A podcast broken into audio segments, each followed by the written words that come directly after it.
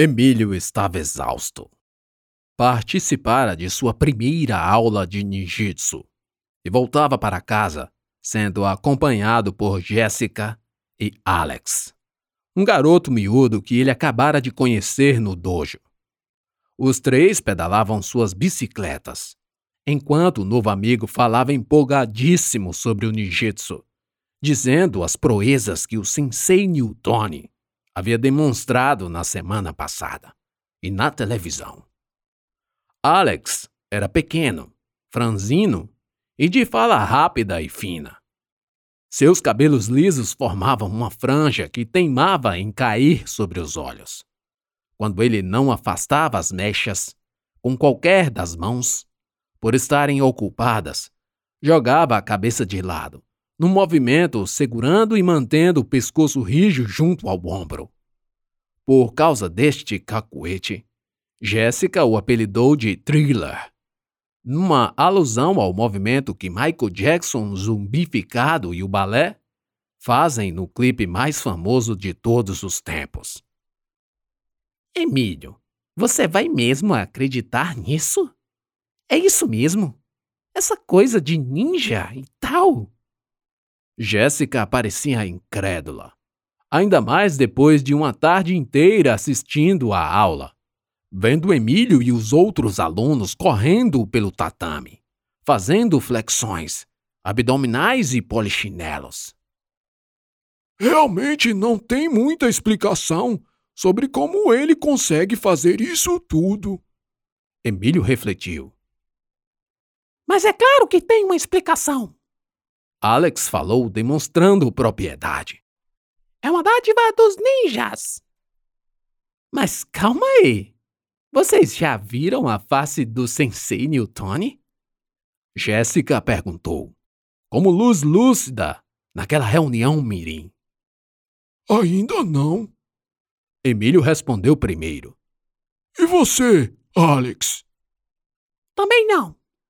Respondeu dando de ombros. Cara, isso tá me cheirando a enrolação disse Jéssica, balançando a cabeça enquanto Emílio confessou. Eu achei que ele só não poderia mostrar seu rosto na televisão. Mas hoje, quando cheguei para me matricular, vi que ele não estava. E o Sérgio, o senpai, nos disse que as aulas com o sensei só depois da quinta graduação. Algo estalou na memória de Emílio, e ele perguntou a Alex: você já viu o senpai e o sensei juntos? Claro que já! Onde? Quando? Por acaso você é cego, gordo burro? Qualquer um que entra na secretaria do dojo vai ver a foto gigante em que o sensei está acocorado, aparando com a ninja To o ataque do senpai.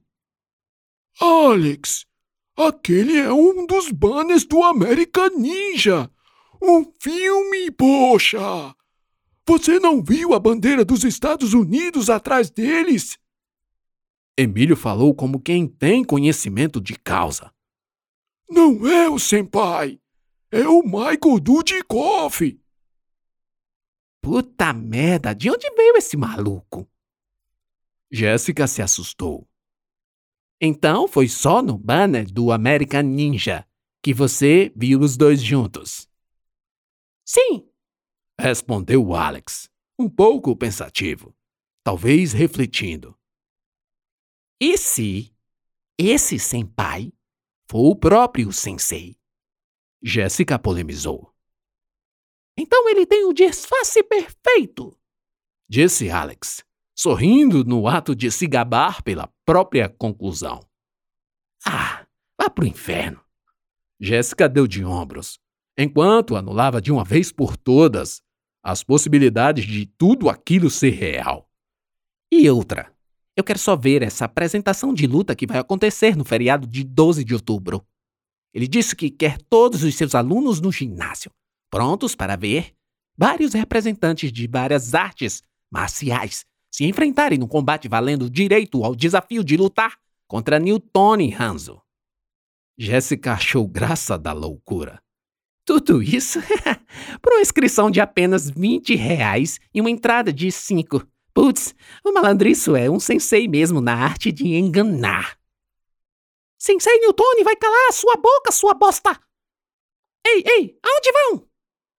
Jéssica e Emílio tomaram outra rota enquanto Alex entoava insultos contra a menina. Emílio já estava bem melhor, e parte do que havia acontecido no último sábado já havia desaparecido de sua memória recorrente. A casa de Jéssica ficava a algumas centenas de metros da casa de Emílio. Eles se despediram e combinaram jogar alguma coisa ao entardecer. O menino esperou Jéssica entrar e seguiu o caminho. Antes de entrar, ela o olhou com interrogação no rosto. Ele balançou a mão em despedida e ela entrou, levantando a sobrancelha e remoendo a ação estranha de Emílio. Ele esperou a porta se fechar totalmente. Aguardou dois ou três segundos e partiu em disparada. Algo que estava por acontecer o fez esquecer completamente do trágico sábado. Propositalmente pegou um caminho diferente para voltar para casa. Estava passando pela frente da casa de Isabeli. A casa era pequena, típica de uma residência de um conjunto habitacional financiado pelos programas do governo que fomentam moradia. Devia ter no máximo dois quartos, um banheiro social, sala e cozinha apertada. O muro tinha menos de um metro e vinte centímetros de altura, baixo o suficiente para se observar todo o interior do terreno e a varanda da casa. Isabeli estava sentada nos degraus da varanda, lendo o que deveria ser uma revista em quadrinhos da turma da Mônica. Seus cabelos longos e castanhos eram mais que bem cuidados, e os olhos castanhos claros, quase em tom de mel.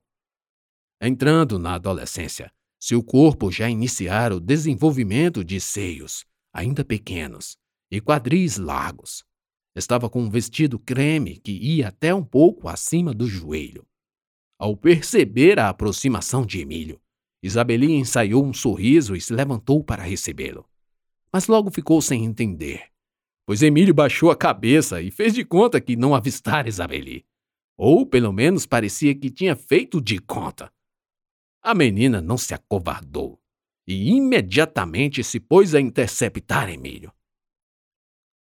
Ai, meu Deus! Emílio pensou temeroso. Ela tá vindo! Vai lá, vai lá, poxa! Encorajou-se. Oi, Emílio, você por aqui? Isabeli falou toda entusiasmada enquanto Emílio mirava o meio-fio da calçada para estacionar a bicicleta. A atracagem foi toda desengonçada. Os freios estavam gastos e, devido à velocidade, ele teve de usar os pés para parar totalmente. Pisou em falso e escorregou no lodo do córrego, se estatalando sob os pés de Isabeli. Meu Deus! A menina falou, abafando o som com as mãos na boca. A queda não o machucou muito. O problema foi a forma como Emílio finalmente parou no chão, deitado e de barriga para cima. Quando abriu os olhos, a primeira coisa que sua visão alcançou foi o que havia embaixo do vestido de Isabeli. Emílio desejou morrer. Talvez fosse melhor. Só assim nunca mais precisaria olhar novamente para Isabeli. A menina, inconsciente da causa da vergonha de Emílio, rapidamente se abaixou para ajudá-lo. Você está bem? My God! Será que ela notou o que eu vi? Tenho que deixar claro que não. Pensou e então disse: Sim, mas acho que a queda me deixou cego por alguns segundos. Levantou-se ajeitando os óculos. Fingia cegueira, arregalando os olhos e tateando o ar à sua frente, como se estivesse na escuridão. Emílio, você está bem? Estou preocupada. Eu estou aqui, aqui. Isabeli acenou com a mão na frente dele. Emílio, enfim, abandonou a encenação. Voltei a ver. Poxa, que susto! Isabeli não entendeu bem por qual razão e como ele ficara cego em alguns segundos, se os óculos não caíram. Mas não insistiu. Apenas verificou se o menino estava inteiro. E sorriu, logo passando o susto. Como foi o jogo? Fez muitos gols? Fiz. Sorriu timidamente. Fazia um esforço tremendo para não relembrar da visão logo após a queda. Silêncio sepulcral. Bem, desde cedo eu estou esperando meu tio trazer um pug. Pug? Emílio não sabia o que era. É um cachorro lindo, quer dizer, engraçado. Isabeli disse rindo. Será que ela pensa assim de mim também? Ah, lembrei que tenho que lhe passar a atividade do grupo. Vamos, venha, entre. Não tem ninguém em casa. É por isso que eu tive que ficar em casa o dia todo. Emílio sentiu o mundo girar no seu eixo. Na sua cabeça, milhões de sensações passavam numa velocidade absurda, a ponto de não saber ao que o seu corpo estava reagindo. O que será isso? Sua respiração aumentou. Seus batimentos cardíacos aceleraram. Suas mãos suaram.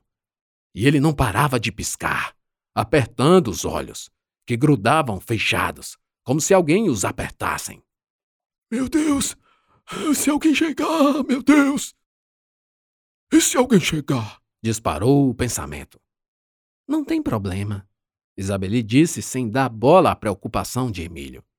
Ao contrário dele, a menina não se recalcava dos riscos, com todas as aspas, que a ocasião poderia gerar. Para ela, não havia nada demais, quando tudo o que propunha se resumia em estudar. Mesmo assim, e sem segundas intenções, Isabeli o tinha em conta como um amigo especial. Vamos, não tenha medo. Depois que entrou pela porta principal e as paredes a rodearam os jovens, Emílio sentiu uma leve vertigem. Ainda estava nervoso, pensando nas inúmeras frases que poderia dizer para se declarar. Mas o medo era maior. Isabeli, eu tenho que confessar que estou apaixonado por você. Não, assim não. Isabeli, eu tenho que confessar. É, meu Deus, como é ruim isso! Logo em seguida, pensar na resposta negativa da menina lhe causava tanto amargo que achava melhor dizer depois. Outra hora, outro instante, quando estivessem mais íntimos, quando fossem mais amigos um do outro, e ela pudesse confiar nele tanto quanto ele confiava nela. Espere, espere, pensou, de modo que, com pouco tempo, já estava bem mais à vontade. A tarde passou rápido, e Emílio apenas ouvia sem entender e sem prestar atenção ao que Isabeli dizia sobre os deveres de casa. Ela sorria docemente e isso alegrava o coração palpitante do menino. Com as horas se passando, ele foi se soltando, contando coisas que a faziam rir em pequenas gargalhadas. Entraram e saíram de vários assuntos, cada um exaurido por Emílio.